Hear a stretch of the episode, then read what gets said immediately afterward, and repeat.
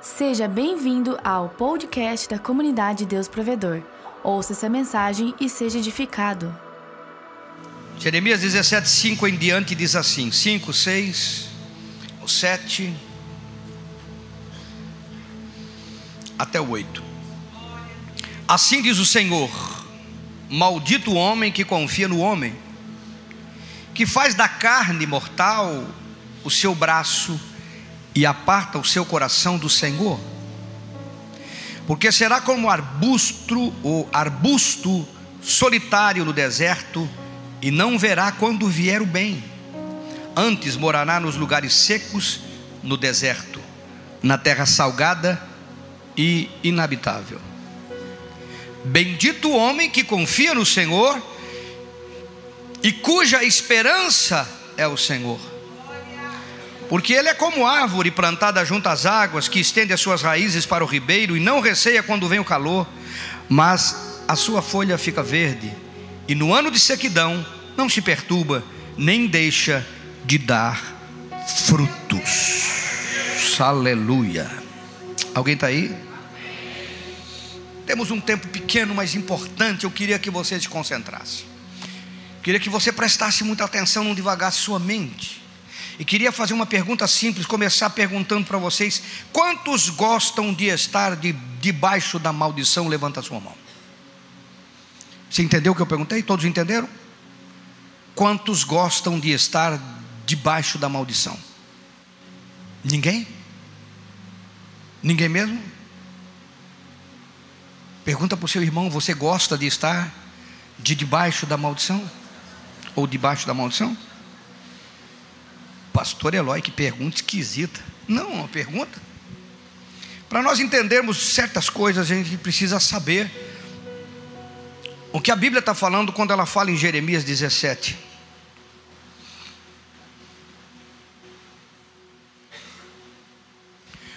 O que ele está falando em Jeremias não é que o eterno amaldiçoa alguém, não.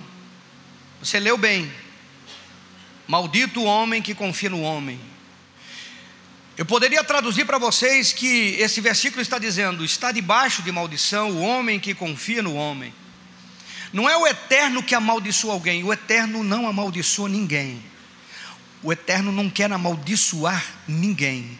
E principalmente de dois mil anos para cá, na graça, não existe esse negócio de que Deus quer amaldiçoar ou amaldiçoa. Eu não ouvi nenhum glória a Deus, nenhum amém, é porque você já sabia ou porque não sabia, ficou surpreso. Não há maldição sobre a sua vida, diga para o irmão, não há maldição da parte de Deus contra a sua vida.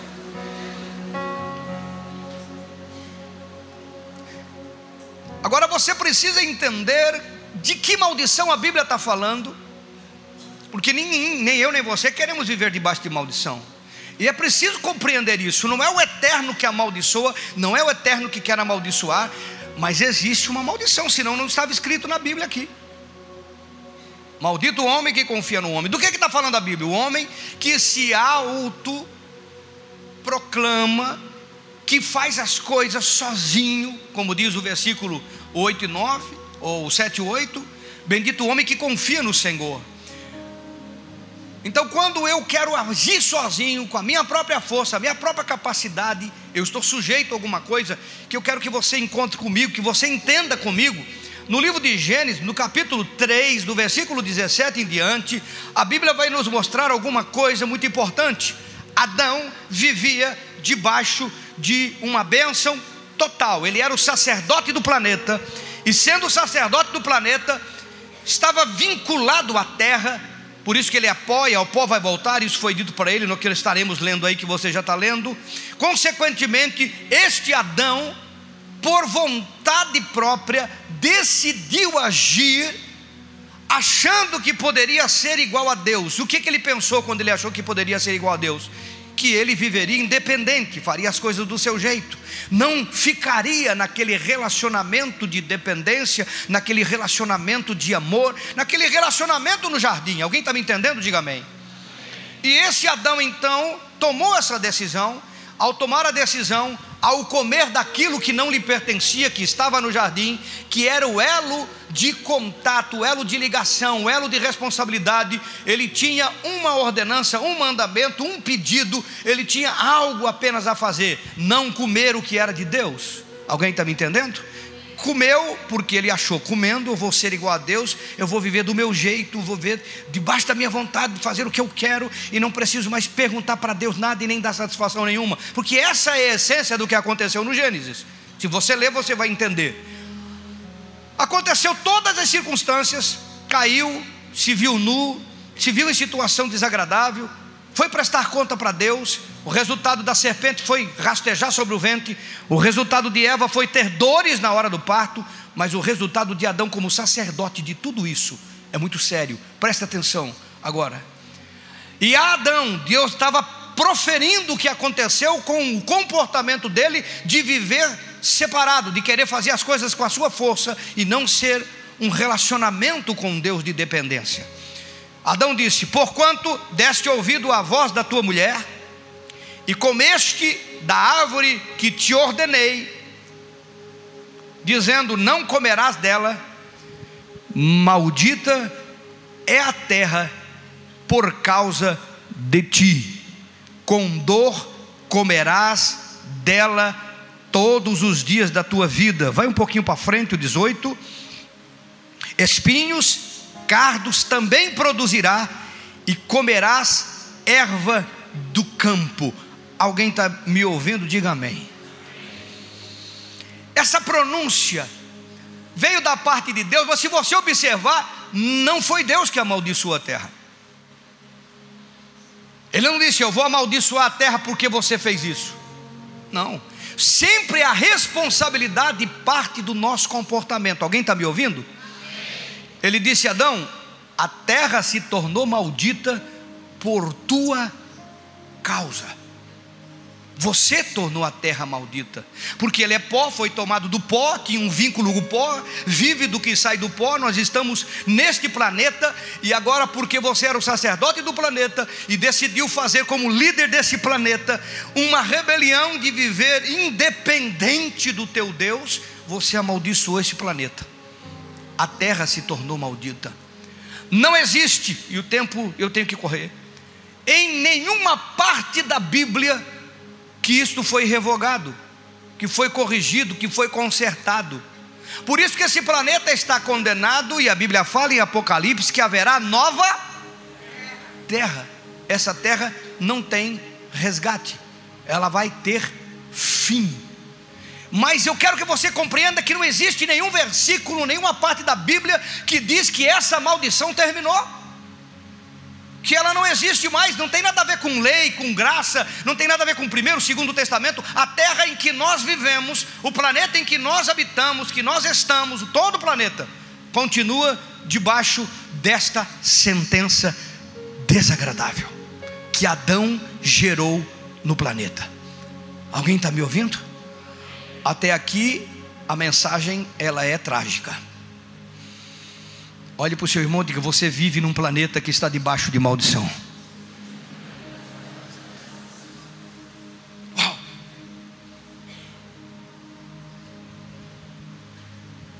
Foi Adão que amaldiçoou o planeta, foi o homem que trouxe isso.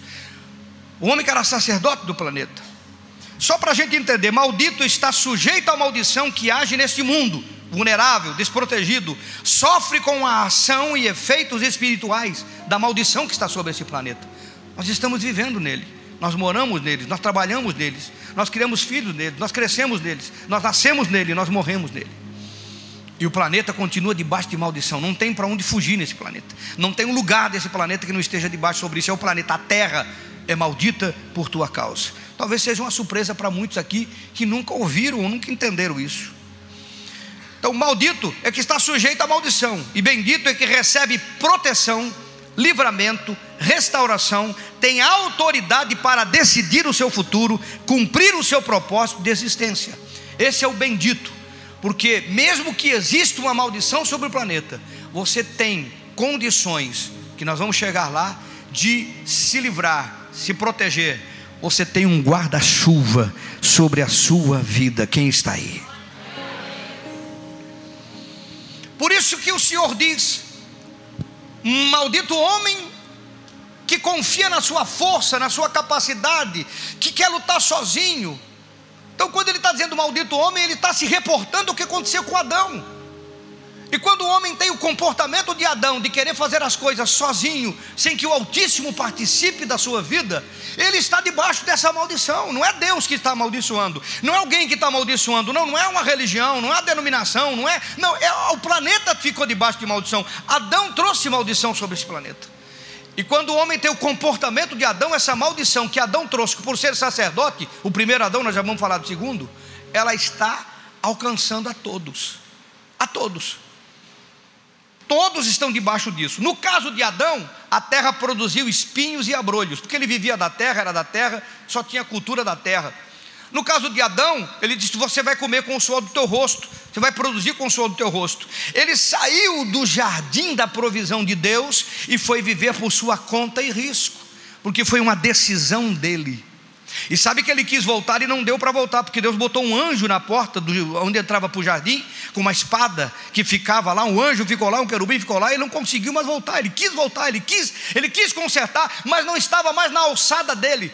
Agora precisava vir um segundo Adão para restaurar isso na vida daqueles que querem e daqueles que creem. Alguém está me entendendo até aqui? Quando que eu não confio no eterno? Porque o versículo diz: Maldito o homem que, que, que confia no homem e que faz da sua força, do seu braço, das pessoas que estão à sua volta, a sua segurança mas não confia no Senhor, seu coração não está no Senhor, ele não depende do Senhor, ele não se relaciona com o Senhor, então ele está sujeito a qualquer maldição que alcance esse planeta no contexto espiritual. Quando que o homem não confia no eterno? Quando que nós não confiamos no eterno? Eu separei coisas rápidas aqui que o tempo não me permite. Mas quando eu estou tratando com os meus filhos, com educação, com orientação, com tudo que diz respeito aos meus filhos, e eu não oro, eu não pergunto para Deus, eu não trago Deus, eu não converso com Deus sobre eles, eu não me relaciono com Deus para ter orientação profética, porque eu penso que eu estou criando algo que é meu, e a Bíblia diz que é do Senhor, é herança do Senhor aos pais.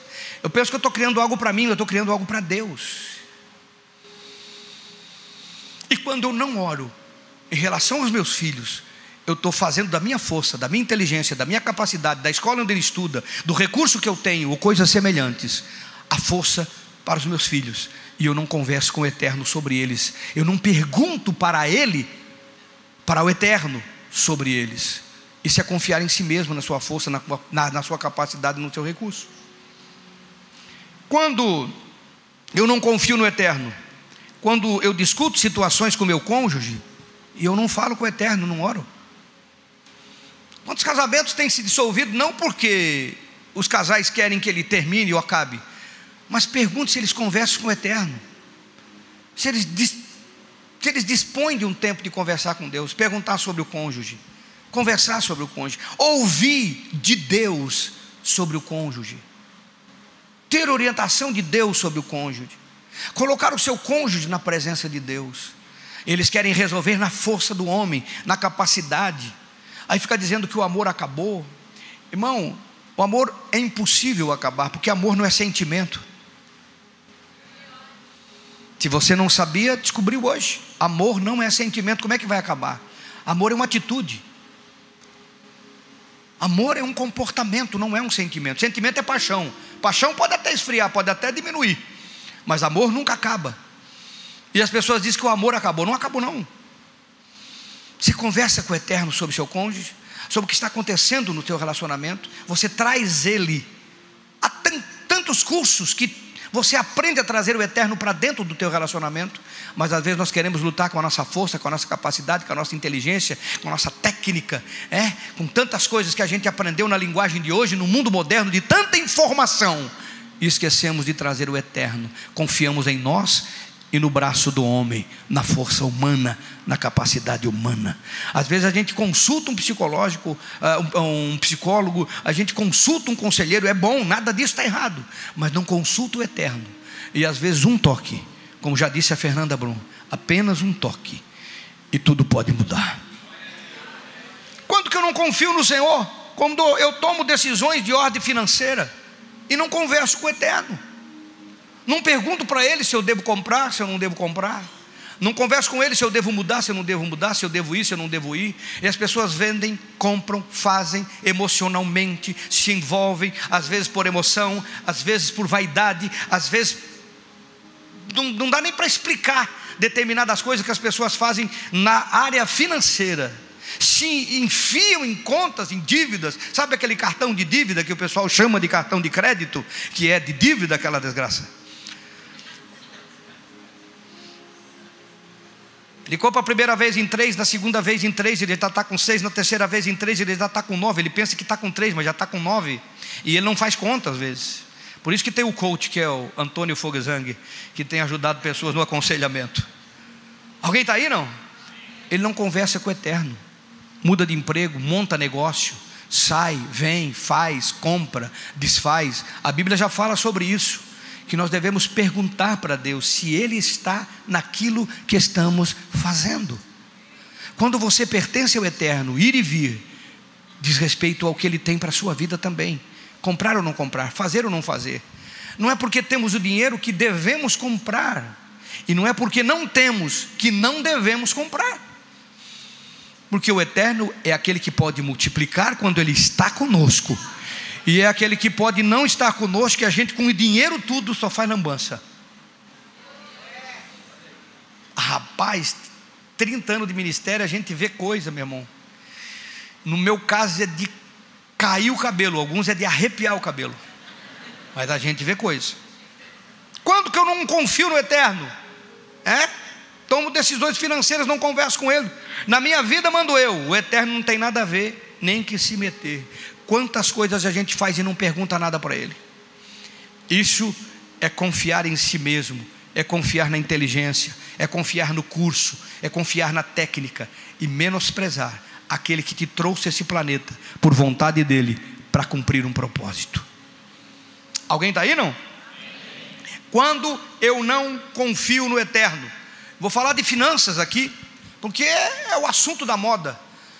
E é um assunto importante que você entenda. Quando eu não entrego meu dízimo, que é a expressão da minha confiança, dependência e a minha fé materializada.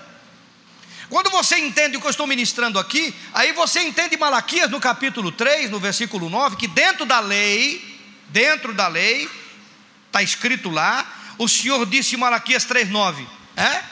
Que quando o indivíduo não entregava o dízimo, ele disse: vocês são amaldiçoados com maldição. De que maldição ele está falando? A mesma. Não é Deus que amaldiçoa quando o indivíduo não entrega o dízimo. Não existe da parte do eterno maldição contra a sua vida hoje. Não existe isso, irmão. Tire isso do seu coração. Deus não amaldiçoa ninguém se não entregar o dízimo. Deus não amaldiçoa ninguém se não ofertar. E não tem nada a ver. Ele te ama, continua te amando. E graça sobre graça sobre a sua vida. E bênção sobre bênção sobre a sua vida. Mas do que, que ele está falando aqui em Malaquias 3,9? Ele está dizendo aqui: me ajuda. Vai lá. Com maldição sois amaldiçoados, porque a mim me roubais sim toda a nação. Está falando com a nação. Mas de que maldição ele está falando? Da mesma. Da mesma maldição que aconteceu com Adão. Da mesma maldição que Adão trouxe sobre a terra, o homem trouxe uma maldição sobre a terra, e toda a raça humana vive numa terra de maldição. E o Senhor estabeleceu um princípio com Adão que serve para nós. Aí você começa a entender essas coisas aqui de Malaquias. Esta maldição já está sobre tudo e sobre todos. Ela já existe. Quando ele diz que com maldição sou amaldiçoado, não é ele que está amaldiçoando. Ele nunca vai amaldiçoar ninguém. Nunca foi desejo de Deus amaldiçoar quem quer que seja. Ele deu tudo de bênção. Ele criou o homem, botou no planeta e disse: recebe o melhor que eu tenho para a sua vida.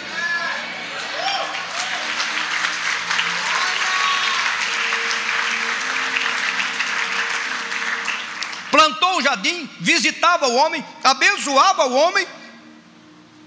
Então essa maldição já está sobre tudo. Alguém vai citar assim, é pastor, Gálatas 3,13.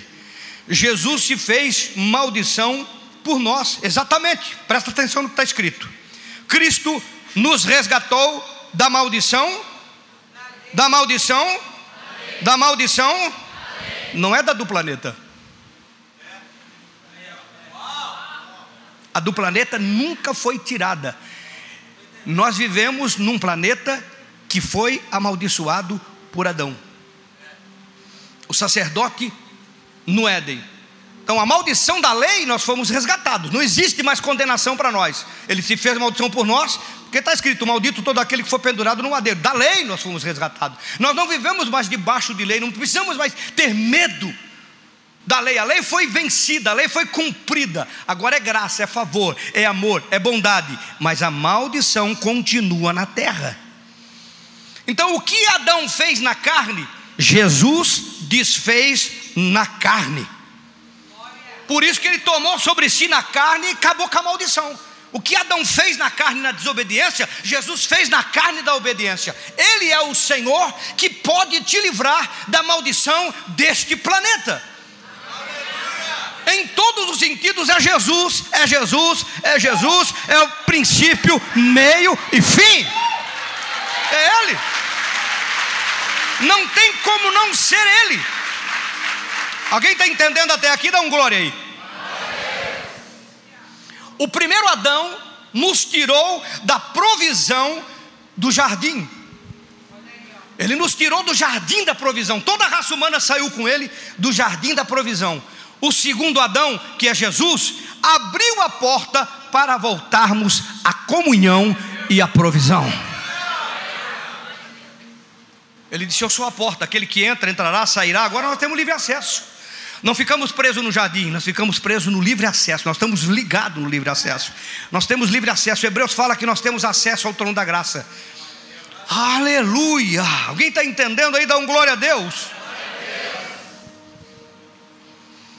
Este é um mistério extraordinário. O primeiro Adão criou uma, porque isso que veio o segundo Adão.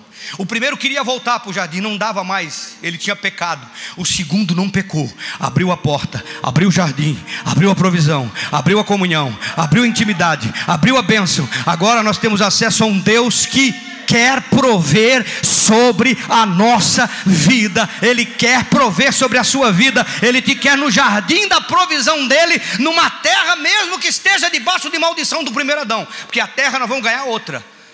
Por isso que nós vamos ganhar outro corpo, não é outro corpo? Vamos ganhar outro corpo, vamos morar no outro planeta, vamos ver uma outra vida. E por que Deus não fez isso antes? Porque senão eu e você não tinha nascido. Ele estava esperando você nascer e viver. Porque Ele te ama muito. ele estava esperando a Rebequinha, ele estava esperando o Natan, os seus netos, os seus filhos, estava esperando esse pessoal chegar. E aqueles que vão vir ainda. Por isso o ciclo do planeta mas ele proveu condições. Alguém está me entendendo? Dá um glória a Deus aí. Ele proveu condições. O que tirou o primeiro Adão do jardim? Uma vez restabelecido no jardim, eu e você em Cristo Jesus, ah, meu Deus, nós não podemos comer aquilo que Deus diz que pertence a Ele. Você vai voltar para o jardim e vai comer de novo? Vai fazer o mesmo que o primeiro Adão? Ou vai fazer que nem o segundo, obedecer em tudo? Alguém está me ouvindo? Se o Senhor diz que pertence a Ele, pertence a Ele. No caso de Adão, foi uma fruta que Deus colocou no jardim e disse: Não coma, isso é meu. Está lá, está na sua mão, você pode ver, pode até tocar, mas você não come, é meu. E no caso da gente, é o nosso dízimo.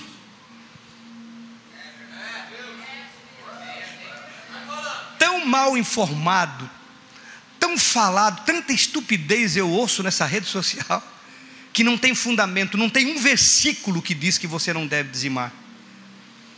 Agora, para encerrar, eu queria que você entendesse Hebreus, está na sua Bíblia, Novo Testamento, não tem nada a ver com graça, com lei, tem a ver com relacionamento, capítulo 7 e versículo de número 8. Aí você vai entender do que nós estamos falando e nós fechamos aqui, confiar em Deus. Aqui, Hebreus 7, 8. Certamente tomam dízimos homens que que é quem recebe o seu dízimo, quem tem um chamado, como Hebreus 5,4, que recebe aquilo que é material, é material, seja lá o que for, é material. No tempo da lei, antes da lei, vivia agricultura, entregava animal, entregava. Hoje você faz. Teve gente que se escandalizou quando a gente começou a usar cartão, lembra não? Meu Deus, a igreja agora está usando cartão. Irmão, você quer ainda voltar no tempo da troca? Troca uma galinha por um pé de banana? Troca uma banana por uma laranja, meu irmão, você está no século 21, filho. Cartão é apenas é o papel de plástico, é a moeda de plástico. Agora eu quero que você entenda aqui os homens que morrem. Por que que diz que morrem? Porque se eu morrer amanhã, outro vai estar aqui. Quando esse morrer amanhã, outro vai estar aqui. E assim vão morrendo e vão sendo substituídos, e a igreja vai cumprindo o seu papel. Mas enquanto os homens que estão morrendo estão recebendo na sua geração aquilo que foi estabelecido no Éden por Deus, a Bíblia diz: ali, porém, aquele de quem se testifica que ele está vivo. Uou! O primeiro Adão comeu, não deixou o que era do Senhor. O segundo disse: Eu quero que vocês entreguem. Se você olhar o verbo, não tira lá não, você vai entender que está falando de um tempo presente, não é passado, não é futuro. E aqui certamente tomam dízimos homens que morrem. Tomam não é tomaram, não é tomarão, é contínuo, é presente, é agora homens que morrem. Ali, porém, aquele de quem se testifica que vive. Se você crê em Jesus, e se você se relaciona com Ele, e se você crê na palavra de Deus, a Bíblia está dizendo que Jesus recebe o seu dízimo hoje. Ele não morreu, ele está vivo e ele está recebendo hoje. E o resto é conversa do diabo que não quer que você esteja no jardim da provisão de Deus. É isso que te coloca no jardim, irmão. Não é Deus que amaldiçoa. Não, não. É nós que tomamos a decisão. Ou eu concordo com o segundo Adão, que é Jesus, e eu entrego o que é do meu Deus. Ou eu concordo com o primeiro Adão, que comeu e ficou numa terra de maldição. Não é Deus que amaldiçoa, não é o diabo que faz isso, é decisão nossa, está debaixo da provisão do eterno.